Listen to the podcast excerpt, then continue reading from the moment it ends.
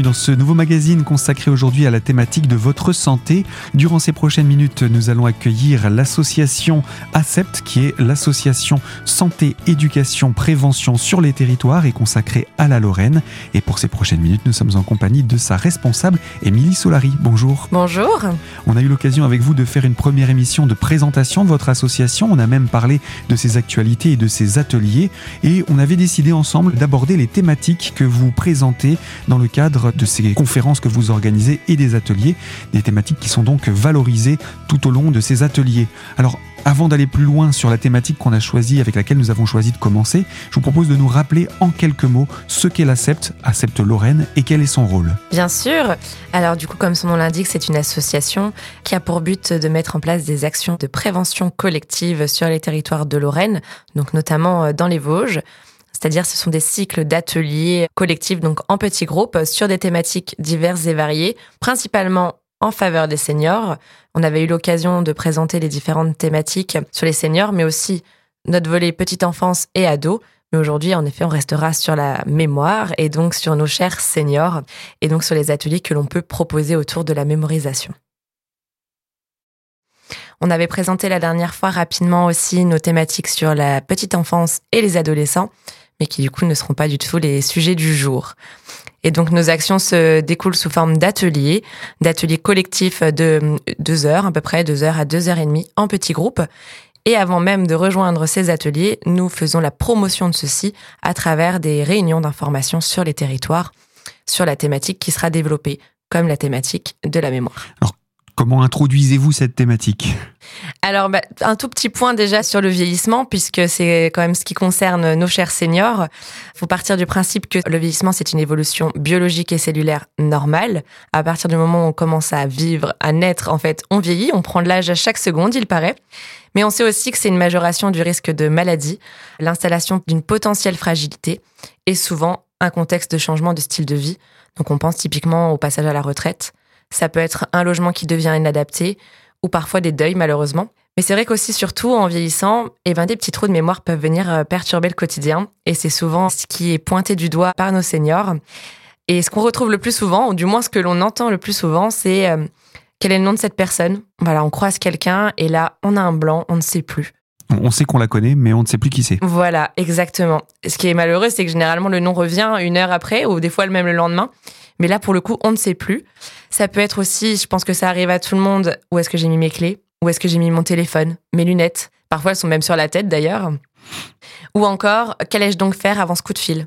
Voilà, vous, par exemple, vous sortiez euh, les poubelles, le téléphone sonne, vous prenez le temps de discuter au téléphone. Entre-temps, le sac est resté dans l'entrée, vous raccrochez, et là, mince. J'étais en train de faire quoi? Exactement. Hmm. Et ça, c'est des choses qui reviennent assez régulièrement et que l'on entend régulièrement. Est-ce qu'on peut dire du coup que le vieillissement et la mémoire ne sont pas faits pour travailler ensemble? Ce serait dommage quand même, mais c'est vrai qu'on peut se poser la question est-ce que le vieillissement s'accompagne automatiquement d'une perte de mémoire? Et ça, c'est la question qu'on nous pose assez régulièrement. Malheureusement pour nous, eh ben oui, on a automatiquement une petite perte de mémoire. Alors pour autant, il ne faut pas paniquer. Il faut vraiment se dire que les scientifiques nous expliquent que notre corps est vieilli. Donc on le sait, hein, on va prendre des rides, nos articulations vieillissent, notre peau vieillit, nos organes vieillissent. Et dans les organes, eh ben, on a notre cher cerveau. Et à partir du moment où notre cerveau vieillit, il y a diverses régions cérébrales hein, qui sont impliquées dans la mémoire et celles-ci vont aussi être impactées par le vieillissement.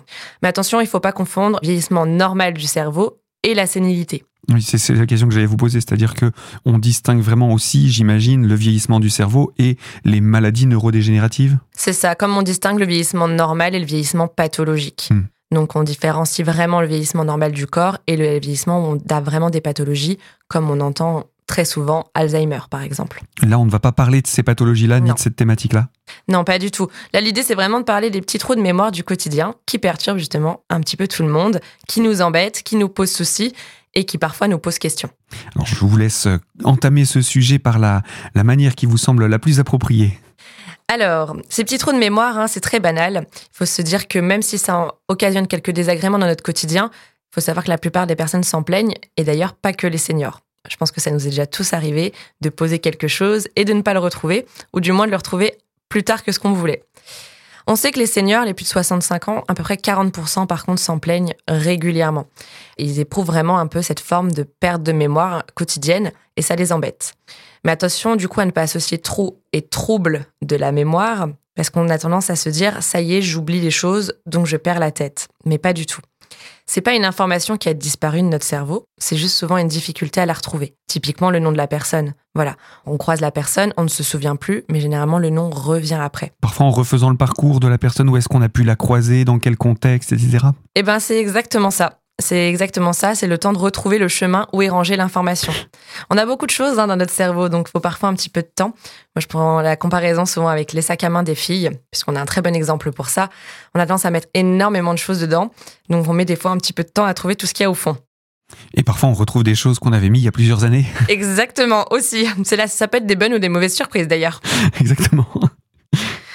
Donc il faut aussi savoir que anatomiquement, notre cerveau, à partir de 60 ans, il va diminuer en moyenne de 2% par décennie. Alors je rassure toujours tout le monde en disant qu'on n'arrive jamais à zéro. On aura toujours un cerveau, il n'y a aucun souci. Et puis surtout que notre vieillissement euh, cérébral, il commence très jeune. C'est-à-dire que de 0 à 25 ans, on va développer notre cerveau, créer nos ramifications, nos neurones. Et à partir de 25 ans, on va avoir ce qu'on appelle, méchamment dit, le déclin. Donc là, c'est à partir de là que notre cerveau commence à vieillir et c'est de manière très continue. Hein. Le cerveau est l'ensemble du corps finalement. C'est exactement ça. Et on le dit, on nous répète les crèmes euh, anti-rides, c'est à partir de 25 ans. En fait, c'est parce que le vieillissement commence à 25 ans, tout simplement. Il n'y en a pas besoin avant, en tout cas, ça c'est garanti. Et puis même, je dirais, à 25 ans, c'est rare qu'on ait déjà les premières rides. En tout cas, on espère, même si on n'est pas tous égaux face à ça, malheureusement.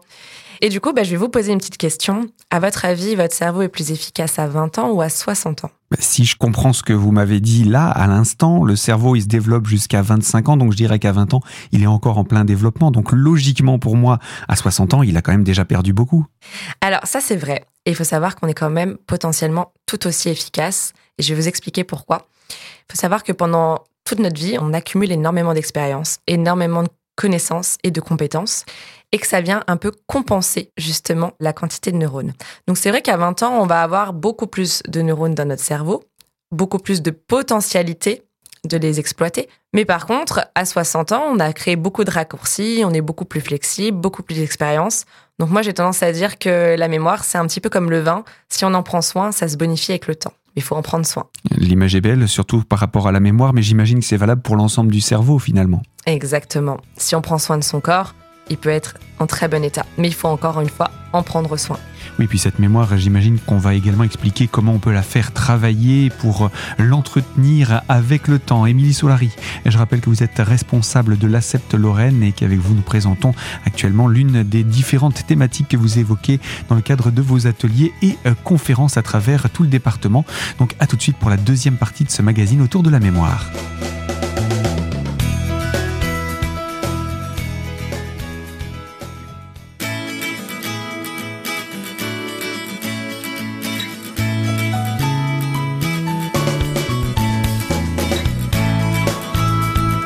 Deuxième partie de ce magazine consacré à l'association La Septe Lorraine en compagnie de sa responsable Émilie Solari.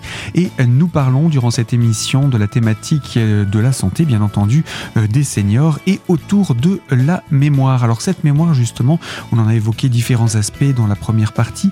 Et euh, je vous propose de poursuivre à présent en évoquant comment la, développer, l'entretenir, mais aussi quels sont les éléments peut-être qui vont venir la contrarier dans cette activité de mémorisation. Exactement. Alors déjà, on va se dire que hum, va partir un petit peu de la définition, pas de la définition de la mémoire, mais plutôt l'organisation du cerveau. Donc notre cerveau est constitué de cellules qui s'appellent les neurones, qui sont interconnectées entre eux. On en a une sacrée quantité parce que si on prend la comparaison avec le réseau Internet mondial, le cerveau de l'adulte, c'est à peu près trois fois plus de connexions. Ah oui. Donc, ce qui est quand même énorme. On parle de milliards de connexions quand on parle du réseau Internet déjà. Exactement. Et si vous prenez même l'enfant, c'est dix fois plus que le réseau Internet mondial. Donc on est encore plus important. Alors pour autant, on ne devient pas plus bête en devenant adulte, hein, bien sûr. C'est pas parce qu'on a moins de connexions qu'on est moins intelligent, mais tout simplement on a cette capacité en tant qu'humain à se spécialiser, à devenir expert en fait de nos compétences. Donc un enfant, il a toute la potentialité en fait de développer ses compétences, quelles qu'elles soient. C'est-à-dire potentiellement de faire du piano, de faire du violon, de faire du skateboard, du vélo, peu importe. D'apprendre des langues étrangères. Exactement, les langues, c'est un bon exemple. Et en fait, en grandissant, il va devenir expert, par exemple, de la langue française, donc en apprenant typiquement à l'école, mhm. en apprenant la conjugaison, la grammaire. Et donc le cerveau, il va naturellement éliminer quelques connexions qui ne lui servent pas, parce que tout simplement, il ne les expérimente pas au quotidien, et va renforcer les connexions les plus importantes, les plus réalisées au quotidien. Donc ce que vous venez de dire, c'est que pour qu'un enfant développe les bonnes choses, il faut qu'elles soient répétées au quotidien? C'est ça. Alors après, c'est pour le meilleur ou pour le pire, comme on dit. Donc les bonnes expériences comme les mauvaises sont aussi inscrites si elles sont récurrentes. Donc c'est aussi toute l'importance, nous, quand on en parle auprès des enfants, c'est de faire des expériences qui peuvent leur rapporter en termes de connaissances, de compétences positives. Et après, donc du coup, si on revient sur l'adulte, on a cette quantité de neurones qui sont interconnectés. Les neurones en soi, ils ne peuvent pas se multiplier quand on est adulte. C'est pas comme la peau. C'est-à-dire que la peau, Elle se renouvelle. voilà, quand vous Mhm. laissez, vous, re- vous avez une brûlure, elle va se renouveler. Potentiellement, vous allez avoir une cicatrice, mais en tout cas, votre peau sera là. Vous n'aurez pas un trou béant. Mhm. Les neurones, c'est un petit peu différent. Ils vont disparaître, mourir avec le temps. Certains vont se recréer, mais très peu par rapport à ce qu'on a à la base. Par contre, ils ont une potentialité assez intéressante, les neurones. C'est qu'ils peuvent créer des ramifications supplémentaires. C'est-à-dire C'est-à-dire, voilà. voilà. C'est-à-dire que, imaginons que vous avez deux bras à la base, et ben le neurone, il a la possibilité d'avoir 10, 20, 30 bras s'il est stimulé, si on en prend soin. Et donc de créer des ramifications et de se connecter à ces autres neurones qui les entourent. C'est ce que vous disiez par rapport à la spécialisation. Quand on se spécialise, je vais reprendre l'exemple du piano. Au début, on ne sait pas le pratiquer, mais ensuite, le fait de travailler, on va faire travailler l'ensemble des doigts, pas seulement un ou deux doigts. Et c'est cet ensemble-là qui va faire que le cerveau va développer ses ramifications. Ça va être ça. Alors, si on prend l'exemple du piano, vous avez raison. Sur les doigts, ça va être la psychomotricité, ça va être la motricité fine, ça va être la mémorisation, la lecture de notes, l'écoute. Vous allez faire travailler votre oui, votre euh, aussi vue, au final, si vous regardez la partition ou si vous regardez vos doigts. Et tout ça, ça va faire des ramifications qui vont renforcer, en fait, vos connexions neuronales et votre cerveau. Et donc, potentiellement votre mémoire. Donc, nous, on explique bien qu'à 60 ans, les neurones sont peut-être un peu moins nombreux qu'à 20 ans, mais nos raccourcis et nos ramifications peuvent être tout aussi efficaces si on en prend soin. Donc ça dépend vraiment de la quantité et de la qualité des connexions de notre fonctionnement cérébral. Est-ce qu'à contrario, du coup, il y a des exemples de, de facteurs aggravants de la situation qui viendraient euh, entrer en conflit avec notre mémoire? Eh ben oui, malheureusement, je disais, il faut en prendre soin parce qu'il y a des choses, il y a des facteurs qui peuvent perturber la mémoire. Le premier auquel on pense souvent, c'est le stress. Et ça, je sais que c'est quelque chose d'important dans notre société à l'heure actuelle. Beaucoup de gens sont très stressés, quel que soit l'âge, y compris les seniors, parce qu'on a tendance à dire, ils sont à la retraite, ils n'ont plus de quoi stresser, mais je vous rassure, ils ont de quoi faire. Donc le stress, mais ça peut être aussi les émotions. Donc les émotions positives ou négatives. Parce que le stress, tout comme les émotions, sont liés aussi à l'expérience. Et euh, je me rends compte euh, qu'en en vieillissant, on est plus sensible à certaines choses que quand on était enfant. On était peut-être un peu plus inconscient du danger. Est-ce qu'il y a aussi cette forme de conscience-là qui est euh, exacerbée avec le, le stress et les émotions? Alors oui, sur les expériences que vous pouvez faire, vous allez être plus facilement stressé, manquer un peu de confiance sur la réalisation de certaines actions. Ça peut être le sport, par exemple, où on va être un peu plus stressé de se faire mal, de tomber. Et donc, du coup, Le va- risque des conséquences. Voilà, ça c'est typique en vieillissant. En même temps, on casse plus facilement aussi. Et donc, on va moins exercer ces activités et donc moins faire travailler notre mémorisation sur ces activités-là. Donc finalement, c'est une sorte de cercle vicieux Et oui. si on n'en sort pas. C'est tout à fait ça. Et sur les émotions, ça peut être aussi, euh, voilà, typiquement un deuil, malheureusement, qui survient dans la vie. Ça va venir perturber la mémoire parce que pendant ce temps-là, on ne va pas être en état de pouvoir enregistrer les informations, de pouvoir être attentif à ce qui se passe autour de nous, parce qu'on est déjà attentif à ce qu'on ressent à l'intérieur de nous. Et arriver à gérer ses émotions, c'est pas évident. Enfin, c'est l'affaire de chacun, mais c'est pas toujours facile. J'imagine qu'un deuil proche, plus la personne est proche de nous, et plus le deuil aura un impact sur notre mémoire également? Alors potentiellement oui, après ça dépend chaque personne, on n'est quand même vraiment pas tous égaux face aux émotions, à la façon de les gérer et puis euh, face euh, au deuil en général. Hum, bien sûr. Alors après on peut le prendre dans le positif aussi, euh, les émotions. C'est-à-dire que si on apprend qu'on a gagné au loto, on va être très heureux, très en joie et ce qui va se passer dans les minutes, même l'heure potentiellement qui suit, il y a peu de chances qu'on le retienne. Oui, on va, on va perdre un petit peu dans l'euphorie du moment. Certaines séquences autour vont un petit peu passer, nous passer au-dessus de la tête, entre guillemets. C'est ça. Éventuellement, on va se souvenir au moment auquel c'est arrivé, où est-ce qu'on était, parce que c'est un moment fort. Mais le reste, euh, oui, on va tendance à avoir oublié. On se souviendra pas de ce qu'on était en train de faire avant d'apprendre la nouvelle. Ça arrive souvent. Ouais. Et au-delà du stress et des émotions, il y a aussi le sommeil. Le sommeil, la fatigue et surtout le manque de sommeil va venir altérer en fait euh, la mémoire. Si on reprend un exemple par rapport aux enfants, on sait que un enfant enregistre toutes les informations, toutes les connaissances et les compétences pendant la nuit. C'est d'ailleurs pour ça qu'ils dorment beaucoup. Mais même si un adulte n'accumule peut-être pas autant de connaissances et de compétences, en dormant, malheureusement, le sommeil, s'il est mauvais ou de mauvaise qualité en tout cas, il va venir altérer la mémorisation et l'enregistrement des informations de la journée. Mhm. Donc c'est pour ça qu'il est très important de prendre soin de son sommeil et surtout de sa qualité. Ensuite, on a d'autres exemples qui peuvent euh, perturber la mémoire, les médicaments. Oui. Alors, pas tous, heureusement, mais vous prenez par exemple les psychotropes, les antidépresseurs ou sur des traitements beaucoup plus lourds comme les chimiothérapies. Voilà, ça, ça peut venir vraiment euh, altérer la mémoire en tout cas sur le temps de la prise des médicaments. Oui, c'est la question que j'allais vous poser. Est-ce que c'est durable ou est-ce qu'on retrouve un petit peu ses capacités après? Normalement, c'est pas définitif, mais c'est plus ou moins long et il n'y a pas de temps donné. Ça va vraiment dépendre de la personne et des effets. Ça fait partie des effets secondaires et encore une fois, on n'est pas tous égaux face aux effets secondaires. Mmh. Voilà donc quelques exemples d'éléments qui pourraient venir contrarier l'activité de notre mémoire. Émilie Solari, je rappelle, vous êtes la responsable de l'ACEPT Lorraine et avec vous, nous faisons cette présentation de ces aspects autour de la santé publique et particulièrement auprès des seniors que vous présentez dans le cadre de conférences et ateliers. Je vous propose qu'on se retrouve dans la troisième partie de cette émission et de ce magazine pour poursuivre autour des autres aspects à évoquer. A tout de suite sur cette antenne.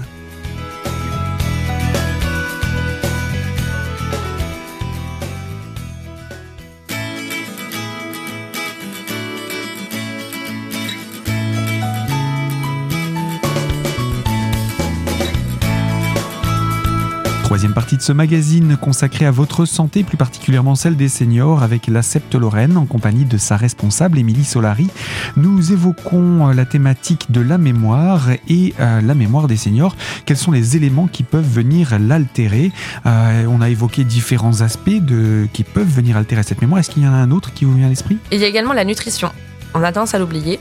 Oui, je crois que c'était Socrate ou je ne sais plus quel euh, philosophe de l'Antiquité qui disait que notre alimentation doit être notre premier médicament. Donc ça fait le lien avec ce qu'on disait juste avant? C'est ça. Alors c'est vraiment un déterminant de santé, la nutrition, est sur absolument toutes les pathologies, quelles qu'elles soient. Et elle joue aussi sur la mémorisation. C'est-à-dire que on sait qu'il y a des aliments qui apportent des bonnes choses pour la mémoire. On dit d'ailleurs, une... c'est bête, on dit toujours une mémoire d'éléphant, mais on dit qu'il ne faut manger. Alors pour autant, il ne faut pas manger l'éléphant. Euh, on dit qu'il faut manger des poissons gras, par exemple, pour améliorer les cellules neuronales. Ça va être ce genre de choses. Il y a vraiment un impact sur la, entre la mauvaise alimentation et la mémorisation. Et puis aussi, on parlait du vieillissement normal du cerveau, donc de ce principe de neurones et de connexion. Mais avec l'avancée en âge, il y a aussi d'autres choses que ce vieillissement normal que du cerveau. Il y a aussi le fait qu'on utilise souvent moins sa mémoire. Mmh Quand on travaille, avant qu'on soit à la retraite, on doit se souvenir des tâches que l'on doit faire, des personnes avec qui on travaille. En tout cas, c'est mieux. Des rendez-vous, potentiellement des numéros, voilà, de tout ce que l'on a à faire de l'organisation de la journée. Et les personnes, quand elles passent à la retraite, quand elles arrivent à la retraite, c'est pas une majorité, mais certaines se disent ça y est, je n'ai plus rien à faire. Mais du coup, je n'ai plus rien à faire. Je ne réfléchis plus à ce que j'ai à faire. Je ne programme plus de choses. Je ne réfléchis plus à tout ça. Le cerveau n'est plus stimulé. Exactement. Et on a beaucoup de personnes, voilà, qui ont vraiment une grosse diminution de la stimulation de la mémoire avec l'arrivée à la retraite. J'en fais pas une généralité parce que les seniors d'aujourd'hui sont quand même des seniors très actifs, qui font beaucoup d'activités, beaucoup de sorties, qui s'investissent par exemple dans le bénévolat. Et donc voilà, c'est pas le cas de tout le monde, mais c'est quand même des situations qu'on peut rencontrer. Donc attention à ça, de ne pas se laisser aller. D'ailleurs, on remarque qu'il y a aussi beaucoup de seniors qui s'engagent dans le bénévolat, dans des activités justement pour maintenir cette activité, sans dire de maintenir le rythme, parce que le rythme du travail parfois est quand même éreintant pour le corps, mais de maintenir une activité, de maintenir des relations. J'imagine que ça a un lien aussi. Exactement, les relations sociales, et puis il faut pas oublier l'estime de soi. Donc le bénévolat, s'investir dans des activités, prendre soin de soi, par quelque activité qui soit, en fait, c'est aussi renforcer l'estime de soi. Et l'estime de soi, c'est prendre soin de soi. C'est se valoriser. C'est combien on est valable, en fait, l'estime de soi. Et ça, c'est très important et aussi dans la mémorisation. Alors justement, je vous propose qu'on puisse parler à présent de mémorisation, c'est-à-dire là, on a présenté dans les grandes lignes les éléments sur le cerveau, sur ce qui vient l'aider à se développer ou à se maintenir en forme, ou au contraire les facteurs perturbants euh, du cerveau, voire de la mémoire. Mais par rapport à la mémoire spécifiquement, est-ce qu'il existe des oublis qui ne sont pas considérés comme dramatiques et donc pas liés à des maladies, mais qui sont en revanche liés à l'âge, qui seraient liés à l'âge alors oui, c'est ce qu'on appelle les oublis bénins liés à l'âge. Nous, on les catégorise en quatre, euh, quatre euh, catégories, justement. Les noms propres, donc ça, c'est ceux qui reviennent le plus souvent. Vous voulez dire oublier le nom de quelqu'un? Exactement, c'est ça. Alors, ça peut arriver à n'importe qui, n'importe quand, au cours de la vie. Hein, des personnes retiennent plus ou moins les noms, mais c'est quelque chose qu'on retrouve un peu plus spécifiquement avec l'avancée en âge. Ensuite, c'est les chiffres et les codes. Et ça, malheureusement, a l'air des mots de passe dans tous les sens, des digicodes, des codes de carte bleue. Et on nous demande de ne jamais mettre les mêmes. Ça devient de plus en plus compliqué. Donc ça, c'est une réelle difficulté euh, au niveau de la, de la mémoire sur l'avancée en âge. Et du coup, le, le fait d'avoir des, des appareils sur lesquels on peut les enregistrer, ça peut être un plus? Alors, disons que c'est bien de pouvoir enregistrer, de pouvoir noter. Après, les outils comme ça, c'est un peu à double tranchant. Il faut pas toujours s'appuyer sur ces outils parce que du coup, on va délaisser la stimulation de notre mémoire. Donc, c'est bien de noter si vraiment on oublie et qu'on en a besoin. Si vous vous retrouvez devant la caissière et que vous n'avez plus du tout votre code et que vous êtes incapable de vous en souvenir, bah, c'est vrai que si vous avez un moyen de le retrouver, c'est quand même toujours mieux. Pour autant, il faut pas que ça soit une facilité, Mhm. comme les enfants et la calculette. Mhm. Voilà. Autant qu'on peut, il faudrait quand même pouvoir faire du calcul mental sans tout de suite sortir notre téléphone, notre calculette pour des choses assez simples. Ça reste un outil d'aide, de sauvetage, si on peut dire ça parfois, mais ça serait bien qu'on puisse stimuler notre mémoire plus facilement. Mais quand on est, je, je prends l'exemple du senior qui est tout seul chez lui ou, ou en couple, euh, comment stimuler sa mémoire par rapport à ses chiffres et ses codes? Est-ce qu'il existe des outils pour euh, nous stimuler à faire des calculs mentaux, à faire ce genre de choses? Alors, il y a plein de jeux qui existent. C'est des choses qu'on justement on verra dans les ateliers. Je vous présenterai un petit peu euh, justement ce qui est fait. Après, il y a des stratégies de mémorisation qui existent. Alors, chacun se les approprie un petit peu de façon euh, différente. Un exemple pour les, les numéros de téléphone. Je vais prendre celui de la Septe Lorraine, par exemple. Moi, je vous donne ma stratégie de mémorisation. C'est la mienne. Ça ne veut pas dire qu'elle fonctionne pour tout le monde. En général, l'être humain, il a une capacité à retenir entre 5 et 7 éléments. Une suite de 5 ou 7 chiffres ou nombres. Ça, Mhm. c'est une capacité normale du, du cerveau. Donc, moi, je sais que mon numéro, c'est un portable, donc c'est un 07. Mhm. Jusque-là, je crois que ça va, c'est tout pour tout le monde. 07, 06, c'est jamais trop difficile à, à retenir. Et la fin de mon numéro, c'est euh, 88, 57. C'est les Vosges et la Moselle. Deux départements bien connus. Voilà, puisque ce sont deux départements où nous, on intervient. Je sais aussi que le numéro juste avant le 88, il finit par un 8. Parce que ça me fait 3 fois 8. Moyen mémotechnique. Voilà. Donc déjà, j'arrive à retenir tous ces chiffres-là. Donc il me reste plus qu'à retenir ce qu'il y a entre. Donc il manque trois chiffres, c'est ça? Exactement. Donc je peux très bien retenir 07, 84, 58, 88, 57. Et voilà. Et je l'ai presque déjà dans la tête. Et vous allez certainement arriver à le retenir parce que je vous ai donné cette stratégie de mémorisation. Vous pouvez le faire pour vos numéros, essayer de trouver le un département ou trouver parfois des dates qui vous parlent. Ça peut être clairement une stratégie de mémorisation. Pour les codes, la majeure partie du temps, on peut les choisir. Donc essayez de choisir des choses qui vous parlent, qui vous correspondent. Et même faites-vous parfois une histoire dans votre tête. N'hésitez pas à vous dire, alors oui, mon code de carte bleue, c'est parce que euh, à telle date, j'ai rencontré euh, mon chat. Voilà, ça peut être quelque chose comme ça. Quelque chose qui paraît complètement bizarre, mais qui au final va vous servir au quotidien. Voilà donc pour quelques exemples de choses qu'on oublie assez facilement et des petites astuces pour euh, essayer justement de pouvoir euh, s'y retrouver et éviter de les oublier. J'imagine qu'il y a encore d'autres éléments euh, parmi les, choses que l'on oublie assez rapidement, surtout avec l'âge. Je vous propose, Émilie Solari, qu'on puisse se retrouver dans une prochaine émission pour pouvoir évoquer ces aspects. Je rappelle que vous êtes la responsable de la Septe Lorraine et que cette association organise des conférences et des ateliers à travers tout le département. Le plus simple étant de rechercher sur internet Accepte Lorraine. Alors à très vite sur cette antenne. Et quant à vous qui nous écoutez de l'autre côté de la fréquence, je vous propose de nous retrouver très prochainement sur les ondes de Radio Cristal pour évoquer une toute nouvelle thématique. Je vous remercie de votre fidélité et je vous dis à très bientôt.